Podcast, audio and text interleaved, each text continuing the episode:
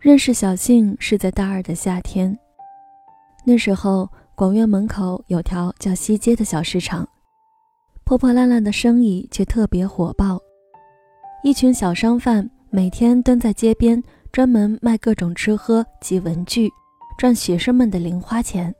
我还记得刚上大一的时候，街口有个卖青菜肉丝炒饭的，连个店面都没有。老板全部家伙把式就是一口铁锅、一把炒勺、一个煤炉子，油腻腻的手从旁边盘子里抓把少得可怜的肉丝和青菜，加点米饭扒拉几下，两分钟就出炉一盒，打包带走。结果人家卖了四年炒饭，等我毕业的时候，居然已经在广院旁边起了一家三层楼的烤鸭店。我和我同寝一个爱吃炒饭的女生。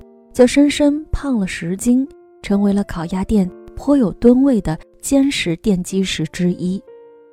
小信就是这家卖炒饭大叔旁边的一个西瓜摊主。我们初次见他都有些惊讶，对于一个瘦瘦小小的女生独自出来卖西瓜颇有微词，常常担心她连刀都拿不稳，给我们切西瓜的时候一刀下去砍在脚面上。事实证明，小静的生意是那个夏天里西街上最好的。这靠的不是她甜甜的声音和可爱的笑容，而是智慧。她搞了一辆破烂的小汽车运西瓜，汽车后厢居然被她装上了一台冰柜，西瓜全部都存放在冰柜里。那年的北京夏天骄阳似火，我们住的宿舍楼没有空调，男生热得裸奔。女生热得看不了裸奔，结果可想而知。冰镇西瓜的出场让所有人眼睛都绿了。西街第一次出现了抢着花钱的盛况。我常去买瓜，因为要给同寝的几个懒蛋也带瓜。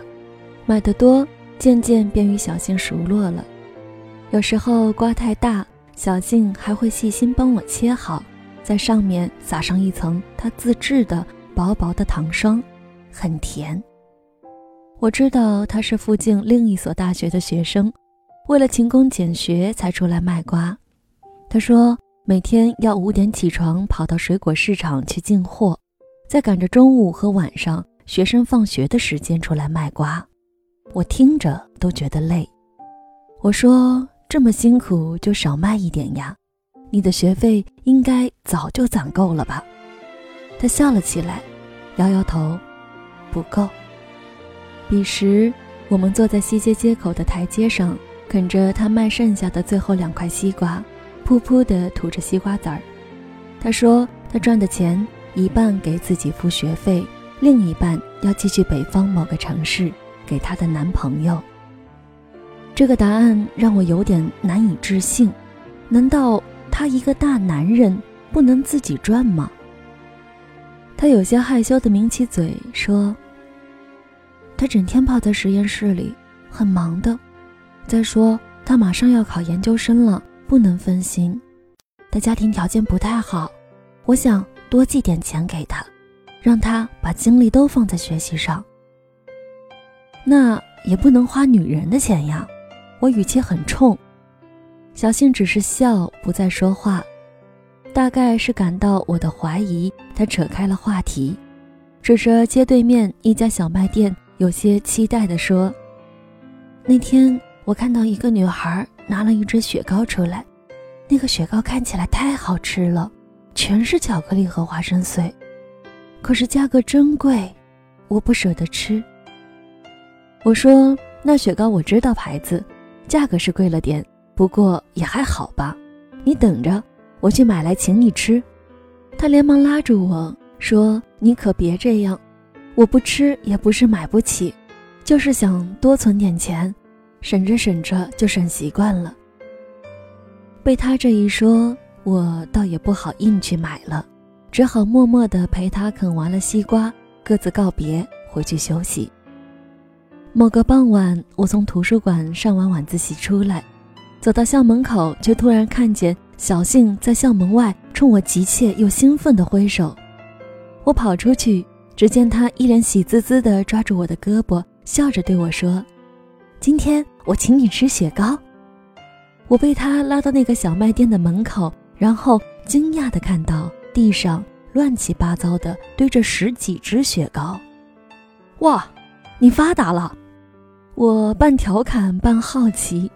小信摇头：“不是的，今天下午停电，小卖店老板没注意，晚上发现时，冰箱里的雪糕全化了。即使重新冻硬了，也没办法卖出去。他说可以便宜卖给我。”但是必须把这些都包圆儿。我算了算，一共才原来两只雪糕的钱，就买了，请你吃。我看着他剥开一张雪糕纸，拿着那根歪七扭八的巧克力雪糕咬下一口，然后一脸喜悦地把另一根递到我的面前来。你尝尝，真的好甜呐！我望着面前麻花似的雪糕，愣了几秒钟。终于接了过来，像他一样大口吃起来，然后大声地赞美着：“真甜。”那个夜晚，我们顶着瑟瑟的秋风，冻得哆哆嗦嗦，蹲在那间小卖部的门前，一只接一只地干掉了所有奇形怪状的雪糕。回去以后，我拉了三天肚子。小信每次都独自去上货，上百斤的西瓜。居然都一个人扛上车，比很多大老爷们儿还厉害。有一次，一个男人来买瓜，却污言秽语、动手动脚的，结果小信二话没说，一手拨了幺幺零，一手抓起西瓜刀逼住了他。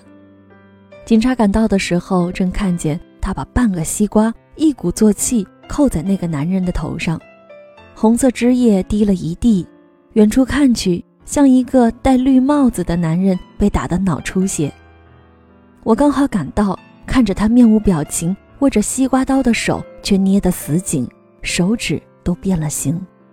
我把他的刀夺下来，抱住他，跟他说：“没事儿了，没事儿了。”他居然还能咯咯地笑出声来，说：“你干嘛呀？我当然没事呀，现在有事的是那个绿帽子。”他一边笑。一边从我的怀里慢慢的滑坐在地上，我能感到他在剧烈的发抖，怎么也停不下来。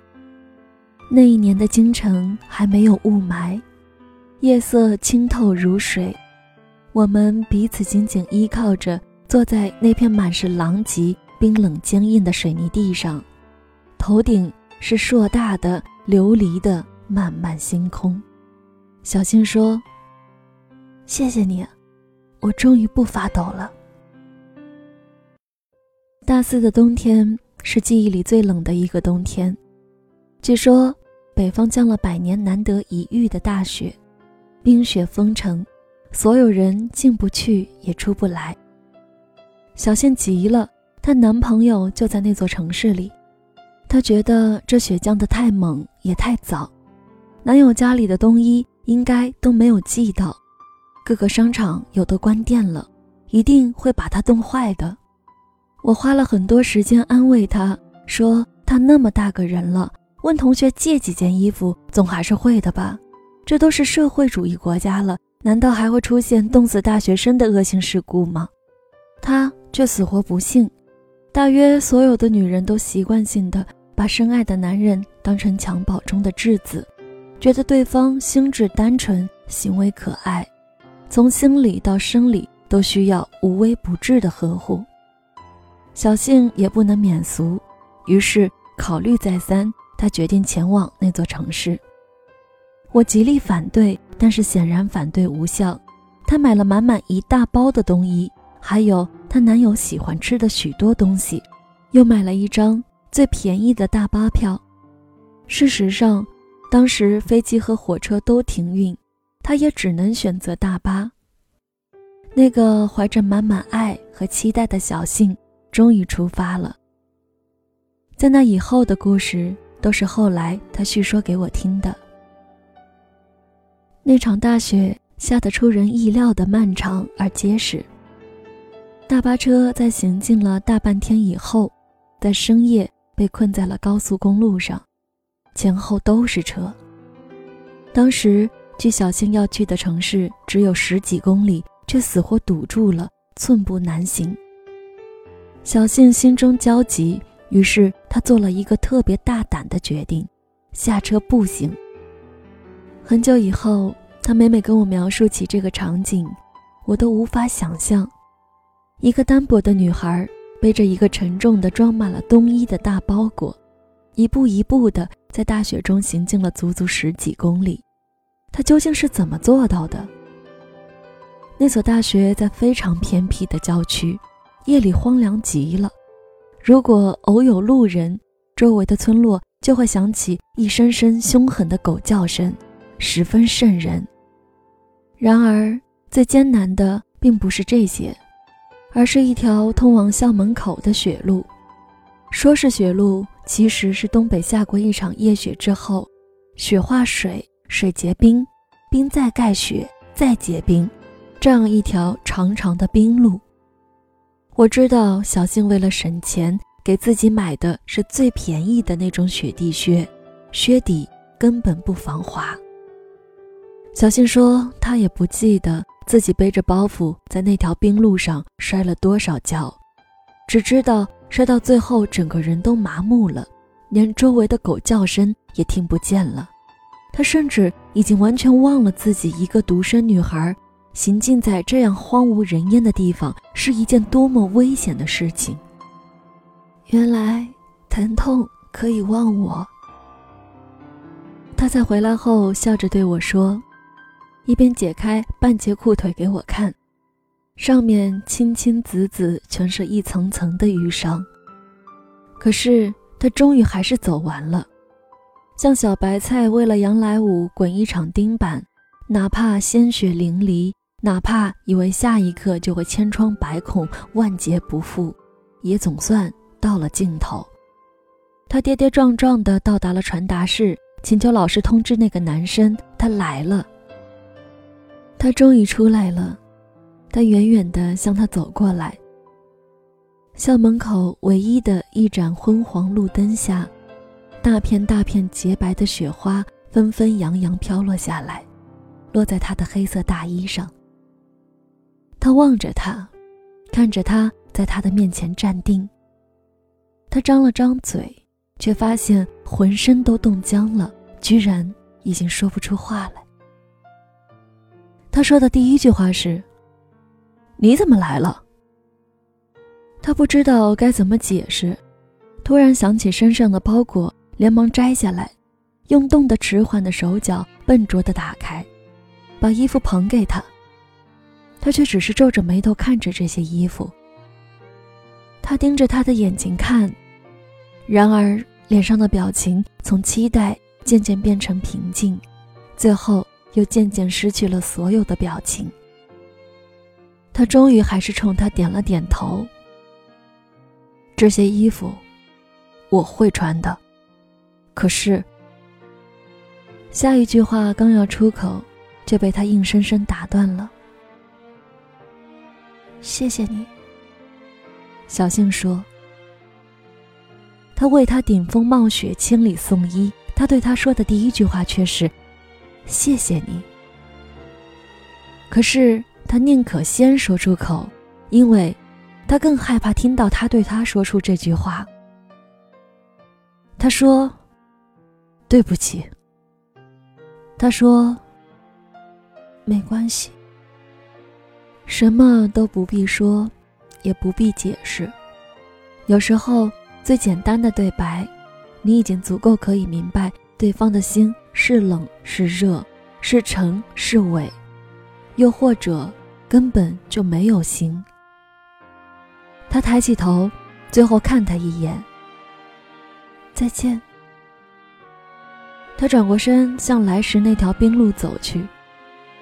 哎，他喊他，大约是心里终于生出了一丝内疚。天太冷了，要不然我帮你在学校借间寝室。你住一晚再走吧。他回头冲他笑了笑。不必了。他急匆匆的走，再也不敢回头。这一条冰路，他是摔回去的，不停倒地，再勉强爬起。他以为这条路将永无尽头，直到一辆车子停在他面前。司机摇下窗子，冲他喊：“闺女，这大半夜的，你要去哪儿啊？”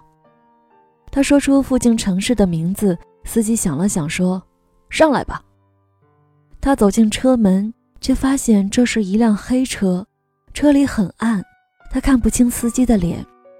他站在车旁，犹豫地握着车把手。恐惧渐渐蔓延上心头，可是举目四顾，这荒野茫茫，白雪皑皑，哪里还有其他车的影子？走得了，走不了，就看这一刻的选择了。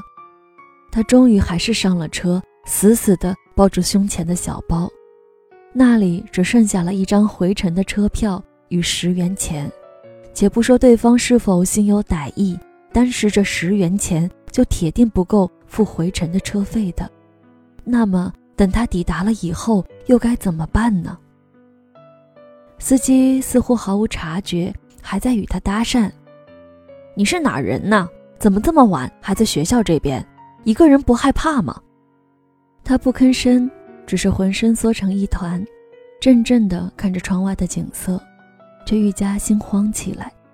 这司机专往偏僻的小路上扎。有几次，路两旁的树枝都抽上了车窗。他有些绝望地想：如果对方欲行不轨，他就跳车。司机见他不回答，也不再发问了。四周安静下去，只有车子飞速行驶的声音。直到车子停下来，他整个人却已经因为高度紧张而昏昏欲睡。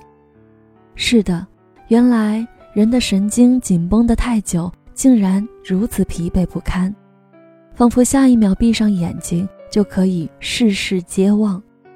司机叫了他一声，他浑身一激灵，冷汗唰的就下来了。司机转过头看他，到了，下车吧。他茫然地推开车门，漫天的轻柔雪花在下一秒紧紧拥抱住了他。风声静和。四周的高楼灯火，星星点点蔓延开去，专属于城市的温暖气息扑面而来。脚下是坚实的地面，他终于不会再摔倒了。小信的泪水在一瞬间夺眶而出。他一边抽噎，一边不忘转过头看着那个一脸憨厚的司机：“谢谢，谢谢你，车费多少？”司机笑了笑，十块钱。小信紧紧捏住那手心里的十块钱，突然猛地蹲了下去，在那司机的惊愕目光中放声大哭。那个大雪纷飞的北国夜晚中，所有的绝望、泪水、恐惧，都显得那么微不足道。二十二岁的小幸，他失去又得到一些东西。也终于明白自己真正的需要，不是甜蜜的西瓜，不是扭曲的雪糕，不是肆无忌惮付出的青春，也不是路灯下那一场飞灰烟灭的惨淡爱情。活着，并且只为自己好好活着，比这世间的一切都重要。上个星期我与小信重逢的时候。他已经是一间跨国公司的人力资源部总监，依然瘦削的身材，带着亲切熟悉的甜甜微笑。饭局结束时，他抢着结账，我则抢着把他钱包里那一张一家三口的合影拿过去看了很久。我本是不欲聊起以前的事情的，怕揭别人的伤疤不妥，倒是他坦然回忆，云淡风轻。并评价，那就是一个渣男痴女的故事，情节很琼瑶，结局很凄美，还好，曲终人散，谁都没包夜。我笑起来，想着，但凡可以轻松自嘲并一针见血，大多是真正的遗忘吧。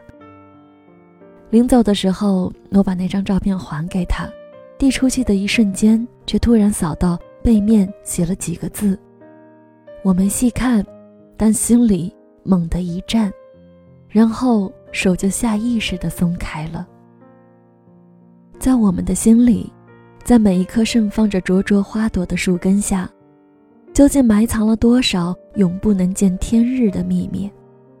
那些难以启齿的爱，那些刻骨铭心的故事，那早已变不出色泽的一捧春泥，然而终究无法深挖细掘，一探究竟，因为所有的出战，早在枝头就已定好答案。